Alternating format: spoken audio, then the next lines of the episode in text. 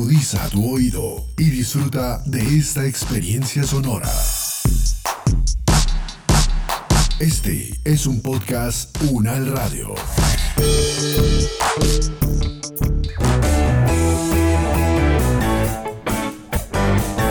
Salud Unal, contigo. Escuchar, aprender y compartir información de calidad sobre bienestar.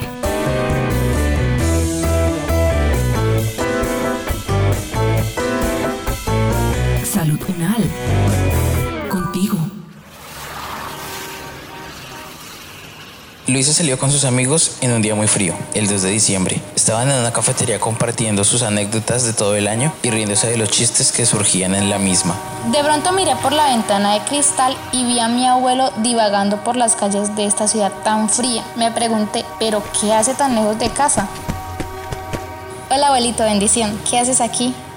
Pues hace un rato salí de la casa a comprarme un pollito, pero, pero entonces estoy como perdido porque eh, me he demorado mucho a, llegar a casa y allá la, la cuchita pues debe estar muy bravísima eh, porque figure que qué hago por aquí, ¿no? A dónde, dónde encuentro la, la, la, casa para llegar. Y, y nieta, ¿y tú qué haces por ahí? Porque yo la veo que está por ahí como, como, como bordón sin rejo. No, abuelito, vine a hablar con unos compañeros, pero ya me voy. Vamos y te acompaño a casa donde la abuelita. Bueno, mi Luisita, vamos a comernos el pollito porque qué más hay que hacer. Iba caminando y pensando por qué mi abuelo no sabía dónde estaba si vivía en esta pequeña ciudad hace mucho más de 40 años.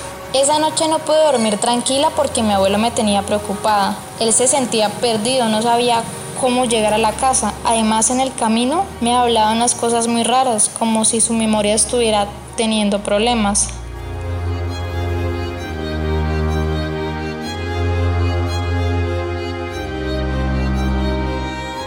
Al día siguiente me costó levantarme, pero pues la responsabilidad de llegar a la oficina temprano me obligó a hacerlo. Estaba desayunando cuando sonó mi teléfono. ¿Aló? Hola, mija, ¿cómo estás? Hola, abuelita. Bien, abuelita, estoy desayunando para ir a trabajar. Me alegra, mi niña. Luisita, te llamo porque tengo algo que contarte. Es algo que ninguno de nosotros lo esperábamos y no son buenas noticias. Abuelita, no me preocupe. Mija, a tu abuelo le diagnosticaron demencia tipo Alzheimer.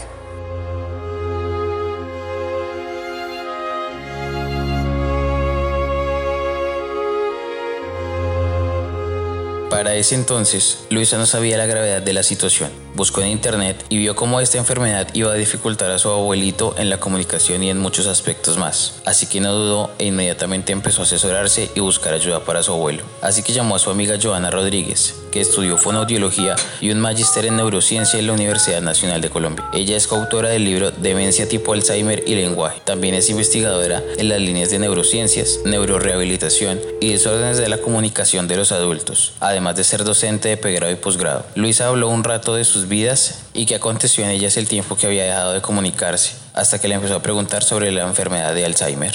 Querida Joana, quiero saber, ¿qué es el Alzheimer?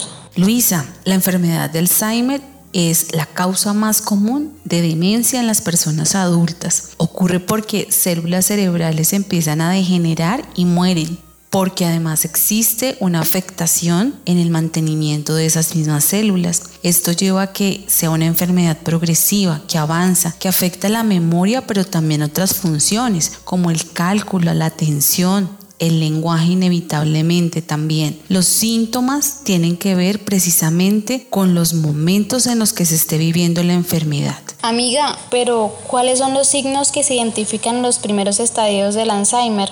Los signos inicialmente aparecen como olvidos comunes, como cuando se nos pierden las llaves o olvidamos dónde dejamos algo. Sin embargo, con el avance de la alteración neurológica, estos olvidos se vuelven cada vez más graves. Incluso pueden llegar a comprometer la independencia y la seguridad propia, tanto de la persona que tiene la enfermedad como de quienes conviven con ella. Por ejemplo, cuando olvidan apagar la estufa o cerrar la llave del agua. Por eso es muy importante siempre tener medidas de seguridad en casa. Joanita, ¿cómo afecta el Alzheimer en las funciones cognitivas? Como te expliqué, Luisa, la memoria se enlentece y se pierde información principalmente de lo inmediato, de lo actual. Lo último que se pierde es lo primero que se guardó. Por eso pueden recordar cuando eran niños y jóvenes, pueden recordar sus hijos, el nacimiento de ellos, algunas fechas especiales y que quedaron en su memoria muy temprano. Pero pueden olvidar cosas muy inmediatas como por ejemplo que comieron al desayuno. Además, les cuesta mantener la atención por periodos largos, se les dificulta escribir o leer, sobre todo en etapas avanzadas, y pues sentirse extraño en su propia casa, olvidar incluso caras y nombres familiares influye definitivamente en sus estados de ánimo, pueden tornarse agresivos o depresivos, por eso es muy importante mantenerlos orientados siempre dentro del contexto de su hogar. Claro,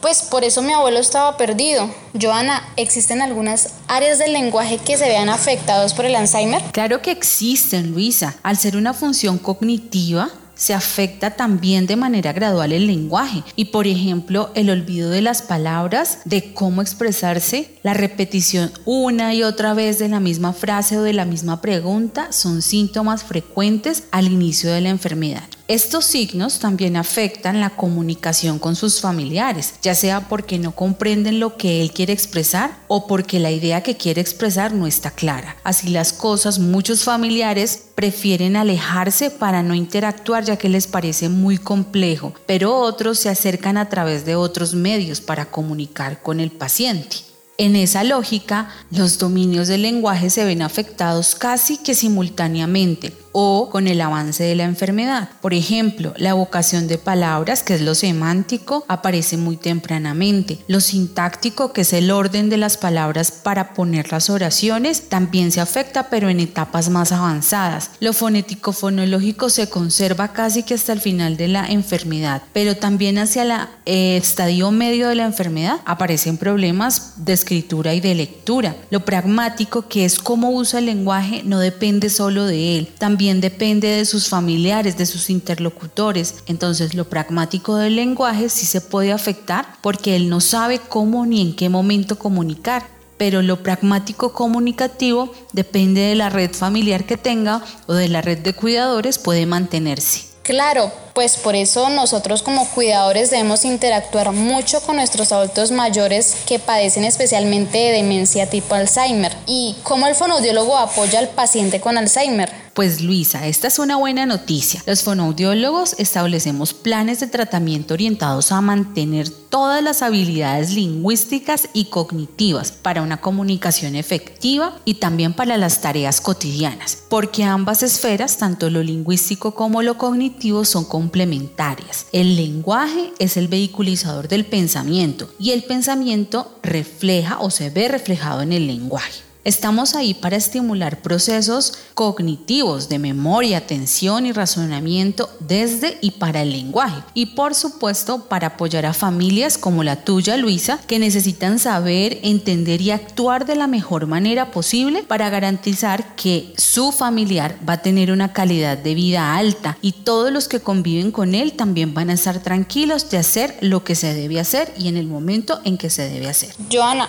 desde la fonoaudiología y y el área del lenguaje, ¿con qué impedimentos puede cursar el paciente con Alzheimer en sus diferentes estadios? Es común que lo que dice tu abuelo ahora que inicia la enfermedad no sea totalmente claro, que repita frases una y otra vez, que olvide con quién, para qué y para quién está hablando. Por eso es importante ubicarlo, prestar atención a lo que quiere y bajar los niveles de ansiedad ocupando su mente en tareas que le gusten. A medida que avance la enfermedad, va a perder palabras y frases, va a estar más en silencio y un poco consciente de su dificultad. Puede entristecerse. En esta etapa es fundamental usar otras modalidades de comunicación, además de la verbal. Por ejemplo, gestos, sonidos, contacto físico, imágenes y objetos. Incluso los olores pueden ayudar a motivarlo a comunicar, siempre para saber qué siente, qué necesita. Mantener comunicación por cualquier modalidad permite que tanto familiares como tu abuelo estén más tranquilos y sepan cómo acompañarlo.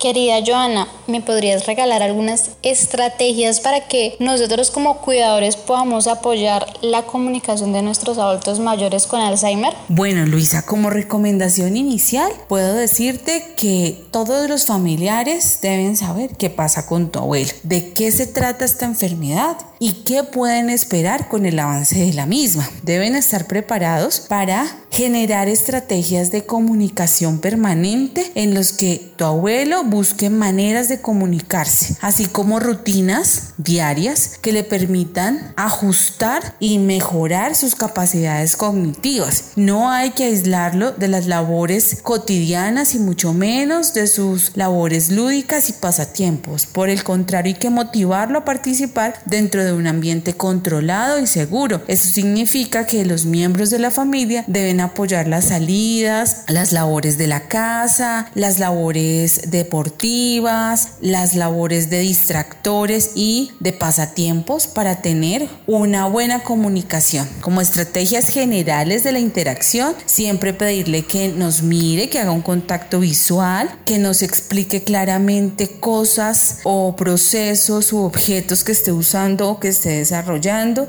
Es muy interesante ejercicios de escritura, por ejemplo, que escriba un diario muy sencillo de lo que ocurre cada día y ese tipo de cosas podría mantener sus habilidades cognitivas. También es importante y muy recomendado que ingrese a un programa donde puedan suministrarle toda la atención que requiere, tanto en lo médico clínico como en lo terapéutico, que lo mantengan muy activo y controlen todo su bienestar físico, emocional, psicológico y cognitivo.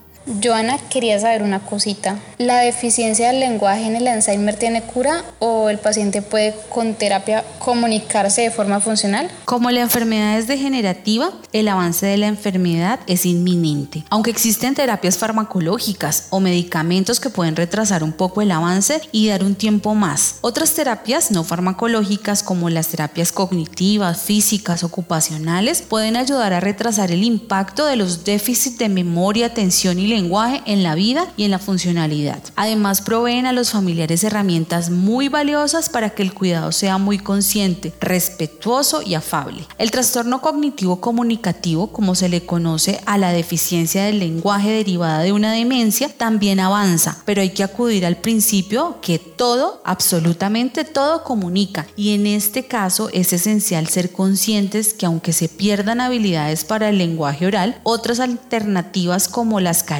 el contacto físico, la música, el movimiento, puede establecer esa interacción tan importante para los seres humanos. Y los seres humanos pues incluyen a tu abuelo, a ti, a tu abuela y a todos los que conviven con él. Espero Luisa que esto te haya aclarado un poco más el panorama. No dudes en consultarme cualquier otra duda que tengas respecto a la salud y a la estimulación que podemos ofrecerlo a tu abuelo. Joana, en serio muchas gracias. La verdad no sabía mucho del tema, pero con todo lo que me dijiste, hoy aprendí muchísimo. Y sí, claro, claro que sí, si tengo otra inquietud, no daré en comunicarme contigo. Es el momento de que cada uno desde sus hogares aporte en el cuidado de su salud y de su comunidad. Es tiempo de sumar. Este podcast contó con la dirección de María Luisa Cárdenas, profesora de la Facultad de Medicina de la Universidad Nacional de Colombia, coordinación general María Fernanda Lara Díaz, investigación y producción periodística Edna Yunis Suárez, producción general Diana Samira Romero, experta invitada Joana Rodríguez, fonoaudióloga y magíster en neurociencias de la Universidad Nacional de Colombia, coautora del libro Demencia tipo Alzheimer y lenguaje, docente universitaria de pregrado y posgrado, investigadora de las líneas de neurociencias, neurorehabilitación y desórdenes de la comunicación en adultos, con la actuación de Miroslava Rico, Álvaro Suárez, Edna Suárez y Felipe Jaimes, producción sonora Edgar Huasca.